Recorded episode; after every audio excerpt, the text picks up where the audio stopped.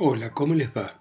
Esto es Lecturas desde Santa María de los Buenos Aires, esta ciudad acá llena de don Juanes y de mujeres que quieren conquistar y ser conquistadas. Y vamos a continuar leyendo este cuento de Leopoldo Lugones, El secreto de don Juan, y continúa de esta manera. Si a él le debo la única vida que he vivido, la otra, la inútil, la que ni sé cómo fue hasta que él me reveló el abismo de dicha donde caí, esa qué valía. Yo era una hermosa muchacha, coqueta, adulada, cobarde como todas, y al fin con razón ante el misterio que es para la mujer, irrevocable como la muerte. Él despertó en mí el ser de pasión, de dolor y de belleza que en mí misma se ignoraba. Y eso, Julia, perdónemelo tu candor, vale el hijo de las honestas. Bruscas rachas rompían contra los muros al pasar como extraviados pájaros, chorreantes alas de bruma y en la vibración del largo viento que lo flechaba por detrás, oíase desolarse presagiando las amenazas de la oscuridad sus silbidos lúgubres. Perdida por él, fue como hallé en mi propia alma aquel tesoro escondido de los cuentos, que con tanta frecuencia extravía una para siempre creyéndolo inaccesible o lejano. Este, este es el verdadero mal que casi todas padecemos, el de vivir ajenas a nosotros mismas, si merece el nombre debido una existencia por reglamento que hicieron otros quién sabe cuándo para embrutecer al pobre corazón imponiéndole la ignorancia de sí mismo. Pero ese amor que me maldicen educó el mío, aunque fuese en la falta y en el dolor, enseñándome la dignidad, que no será social, pero que es humana, de no pasar por la vida como un triste animal de recua con carga y con rumbo ajenos. Bajo una repentina calma del temporal la ciudad iba enterrándose en la niebla como en un inmenso hoyo de ceniza mojada. Por el inesperado silencio parecía cruzar aún la reciente alarma de un rayo. Felices los que encuentran en la honorable unión que tú has logrado el cielo abierto de la perfecta dicha, pero déjame decirte, sin el orgullo que para vos no puedo abrigar, que no les cambio mi infierno.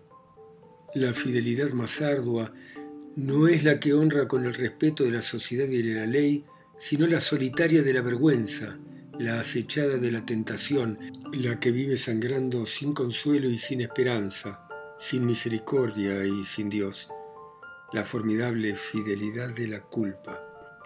Don Juan de Aguilar no me engañó, no me dio ninguna esperanza de reparación, no me juró constancia alguna. Por el contrario, al partir me dijo, jamás hubo mujer por la cual volviera. Pero yo había querido como quieren los pocos que el destino elige para revelarles el verdadero amor, hasta el pecado y hasta la muerte.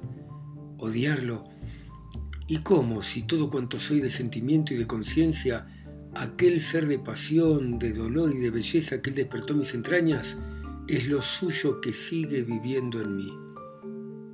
Pero Julia, en su inconsciencia feliz, no entendía.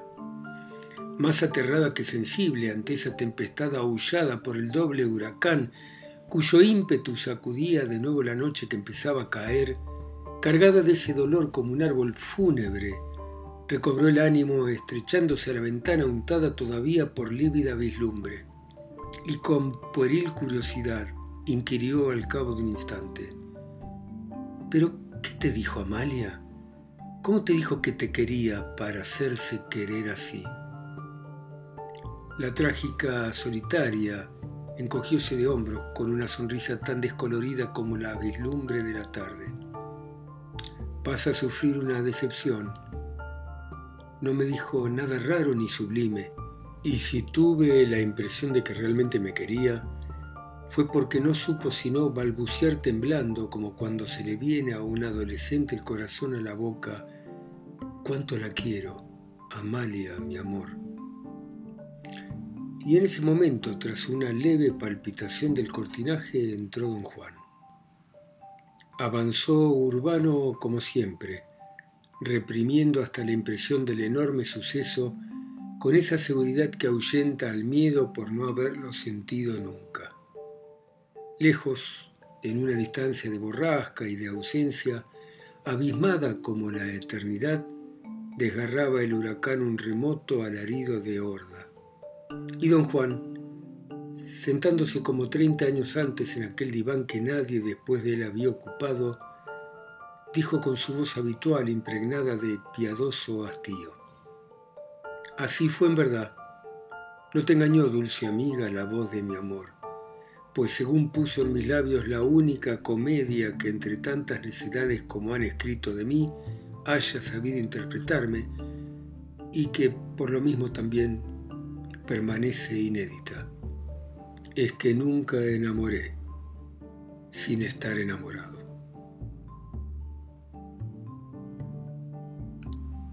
Bueno, muy bien. Lindo este relato de Lugones, ¿eh? el Don Juan. Y probablemente todos nos acordemos de alguna actitud donjuanesca que hemos tenido en la vida. Bueno, gracias por escucharme ustedes en sus ciudades, continentes, islas a mí que estoy acá lejos, en Santa María de los Buenos Aires. Chao, mañana continuamos.